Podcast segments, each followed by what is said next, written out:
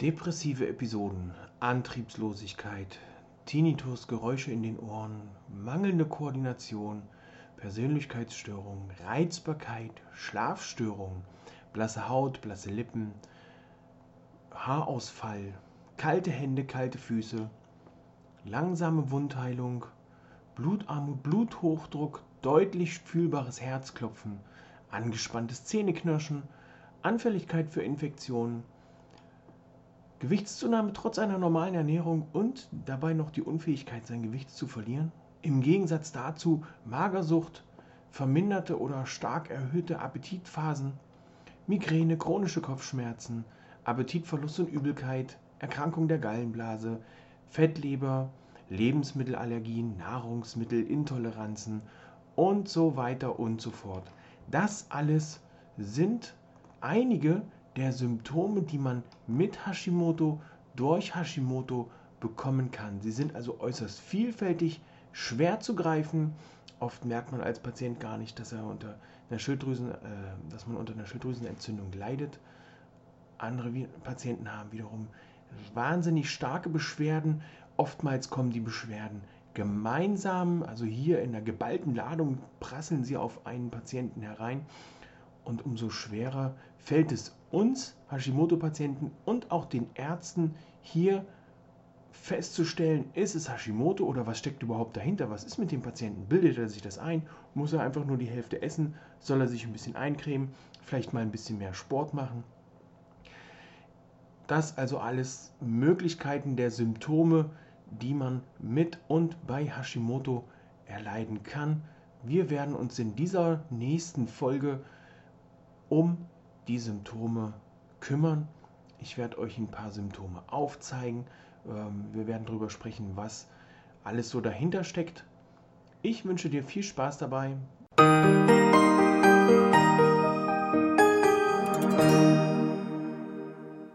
Herzlich willkommen zu Leichter Leben mit Hashimoto, der Podcast. Symptome, die man bei Hashimoto haben kann. Um nicht alle Symptome aufzu zählen, weil das sind fünf DIN A4 Seiten, die, die annähernd mit Hashimoto zu tun haben, die ich ausgedruckt habe, gehe ich auf die einzelnen Bereiche ein, so wie zum Beispiel Augen, Ohren, Gehirn, Psyche, Körpertemperatur und so weiter.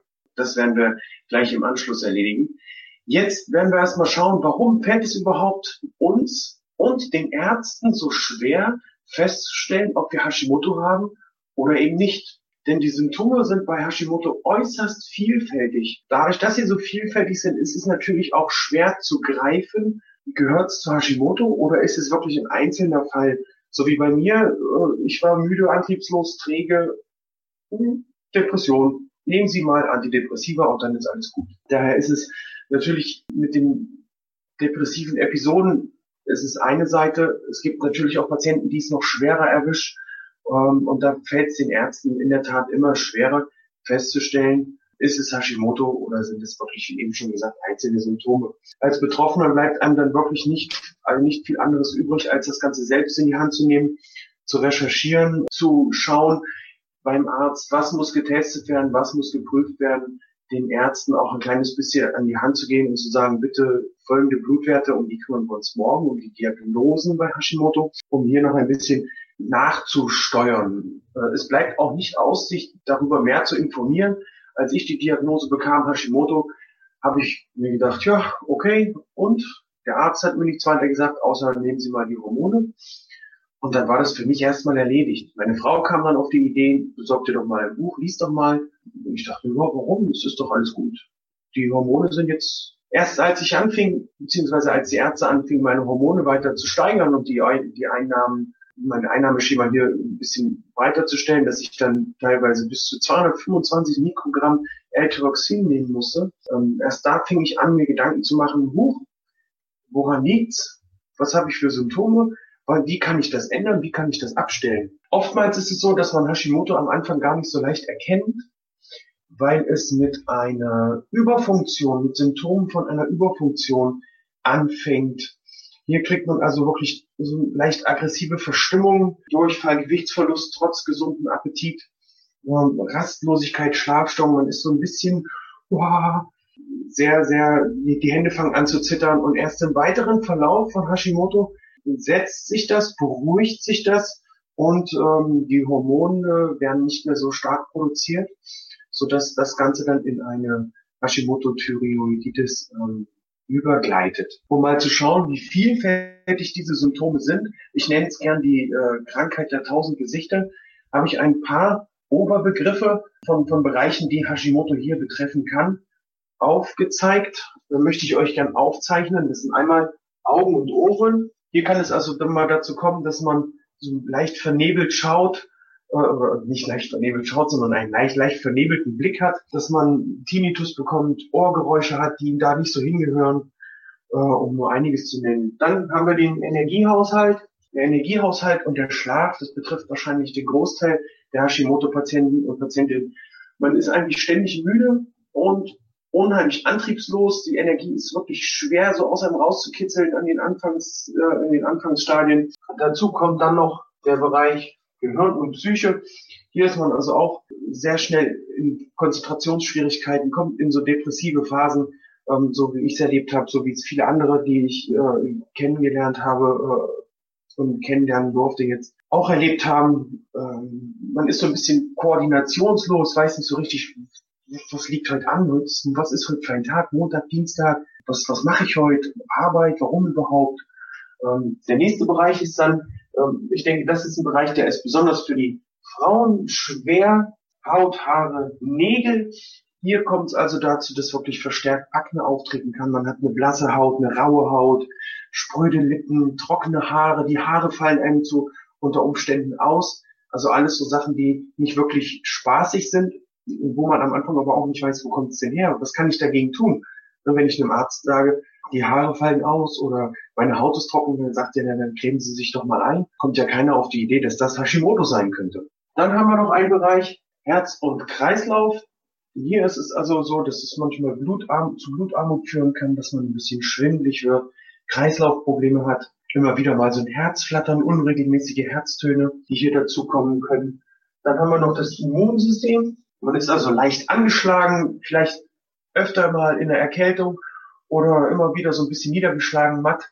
Ähm, Infektionen kommen dann doch schneller mal äh, Magen-Darm-Probleme, die hiermit einhergehen können. Dann kommen wir zum Körpergewicht. Hier ist ein Phänomen zu beobachten, finde ich. Das Körpergewicht steigt aus unerklärlichen Gründen. Es gibt Wassereinlagerungen, trotz einer normalen Ernährung, die ich bisher genossen habe, nehme ich zu.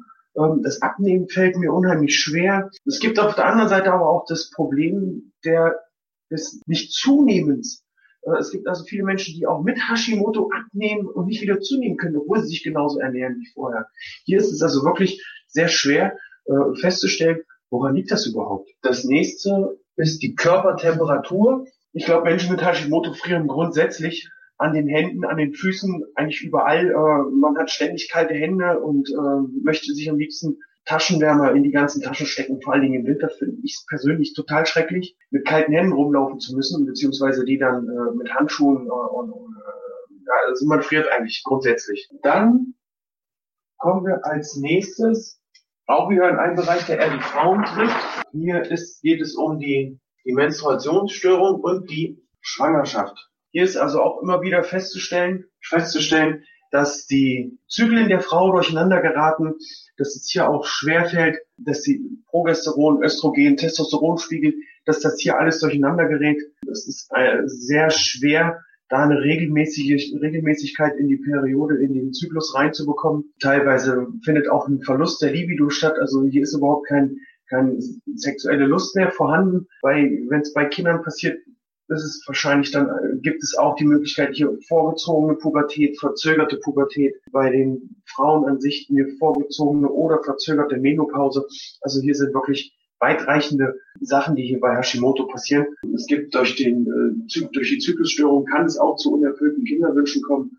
Also hier ist wirklich, ähm, ja, ich finde, dass dieses Thema, dieser Bereich ist eigentlich relativ gruselig ähm, bei Hashimoto. Dann kommen wir noch zum Mund- und Rachenbereich.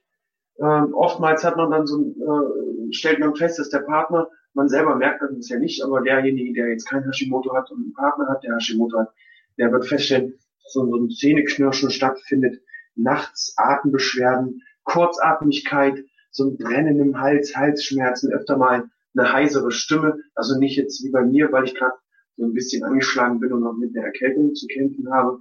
Ähm, ab und zu hat man dann einen trockenen Mund, das, Zahn, die Zahn, das Zahnfleisch fängt an zu bluten oder schwillt an. Hier ist es also dann wichtig, da mal zu schauen, dass man das Ganze nicht noch zusätzlich reizt, vielleicht mal mit Kokosöl äh, spült, um da die Bakterien rauszuziehen. Guckt, dass man vielleicht auf eine nicht so reizende Zahncreme umsteigt. Schmerzen und Muskulatur ist auch ein Bereich, der nicht zu äh, vernachlässigen ist. Hier hat man oftmals Rückenprobleme, Rückenschmerzen, die sehr schnell chronisch werden, äh, Migräne, chronische Kopfschmerzen, die hier mit reinschlagen können, öfter mal Schmerzen, Druckempfindlichkeit im Nacken, weil man sich natürlich Sorgen macht, angespannt ist und ähm, sich unheimliche Last auf, auflädt. Ähm, die Ärzte wissen nicht so richtig, was man hat, man selber weiß nicht so richtig, was man hat. Man, man, ich sag mal, man schwebt so in so, in so einem Raum, wo keiner weiß, was los ist und äh, macht sich natürlich auch Gedanken, wie man bestimmte Bereiche wieder, ähm, ja, wieder in den Griff bekommt. Ein auch nicht zu verachtender Bereich ist die Verdauung. Bei der Verdauung ist es natürlich so, manchmal hat man Appetitverlust, manchmal hat man so einen so, so ein Heißhunger. Das ist von Patient zu Patient unterschiedlich. Oftmals ist es auch so, dass, dass äh, die Verdauung aufgrund der ganzen Medikamente, die man nimmt, ja so leicht gereizt ist. Man hat so Darmprobleme, es entwickeln sich Darmpilze, die hier äh, ihr Unwesen treiben, einen dazu bringen, unheimlich viel Süßes essen zu wollen. Ja, das mag jetzt klingen wie eine Ausrede, ist aber keine Ausrede. Es gibt tatsächlich, da kommen wir gleich noch zu, Pilze, Darmpilze, die hier aufgrund von, ähm, ja, aufgrund ihres Wachstums Zucker brauchen. Wir, brauchen. wir reden jetzt nicht von dem normalen Zucker, sondern von Industriezucker, von Süßigkeiten, von wirklich Süßem. Und sobald die das bekommen, dann wachsen die noch mehr und noch mehr. Und je mehr die wachsen, desto mehr brauchen die natürlich hier den Zucker. Darum ist es wichtig, eine Darmreinigung, eine Darmsanierung zu machen. Das heißt also, die Giftstoffe abzutransportieren und gleichzeitig die Darmflora wieder neu aufzubauen. Und das so, so sanft wie möglich. Wer da Bedarf hat, der kann sich gerne an mich wenden. Und wir können da mal drüber reden, wie man das am sinnvollsten gestalten kann. Denn es ist auch wichtig bei der Darmsanierung darauf zu achten, wann mache ich das? Wann nehme ich zum Beispiel die Medikamente für die Darmsanierung? In welchen Abständen zu meinem L-Tyroxin? In welchen Abständen zu Vitaminen und Nährstoffen, die ich sonst noch so zu mir nehme? Mache ich das? Wie ernähre ich mich bei der Darmsanierung? Denn es macht in meinen Augen keinen Sinn, meinen Darm zu sanieren, äh, ihn von den Giftstoffen und alten Schlacken des Körpers zu befreien von der Ernährung, wie ich mich bisher ernährt habe, wenn ich mich normal ernährt habe wie sich das in, wie, wie man so normal nennen kann. Ne? Milchprodukte, Gluten, Zucker und so weiter. Äh, und ich, ich mache die Darmsanierung und im Gegenzug ernähre ich mich einfach genauso weiter wie bisher. Also das äh, passt ja nicht. Dann äh, ist, das ist wie Schnee schieben und äh, ich schiebe vorne den Schnee weg und hinten schneit's gleich wieder. Und das kann man sich dann auch sparen, kann man warten, bis es aufhört zu schneien. Ja, ein letzter Punkt ist dann für mich sowas wie, wie Sonstiges. Das sind so häufige Begleiterkrankungen bei Hashimoto und ähnliche Symptome. Begleiterkrankungen, wie eben schon angesprochen, Pilze, Darmpilze, die sogenannten Candida albicans. Dann gibt es so ein chronisches Müdigkeitssyndrom, CFS. Dann gibt es ja auch die Insulinresistenz, die auch aus Hashimoto heraus entstehen kann. Diabetes Typ 1, Diabetes Typ 2, systemischer Lupus, Nebennierenschwächen, Morbus Basedow, Leaky Gut Syndrom, ja, also der, der, äh, der Bereich, wo auch die Verdauung mit angepackt wird. Das alles kann passieren, wenn man nichts ändert. Also ich sehe es ganz klar so, dass es wichtig ist, an seiner Ernährung zu arbeiten, die Ernährung anzupassen, umzustellen, um hier auch langfristig wirklich leichter mit, mit Hashimoto leben zu können. Da gilt es einfach ein paar Handgriffe zu ändern und hier zu schauen, dass man bestimmte Bereiche einfach ändert, das nicht mehr so, so, die Ernährung nicht mehr so gestaltet wie bisher. Wer da Bedarf hat, kann auch hier äh, sich an mich wenden. Ansonsten kann ich nur jeden dazu einladen, in meine Facebook-Gruppe zu kommen. Facebook-Gruppe heißt mit Hashimoto voller Energie und leistungsbereit ohne Gewichtsprobleme. So, das war's für heute mit den Symptomen. Morgen schauen wir uns an, was der Arzt bei der Diagnose tut, beziehungsweise worauf ihr bei einer Diagnose durch euren Arzt achten solltet, damit er hier auch ähm, feststellen kann, ist es Hashimoto oder eben nicht. Okay, ich wünsche euch noch einen schönen Tag. Tschüss, bis morgen.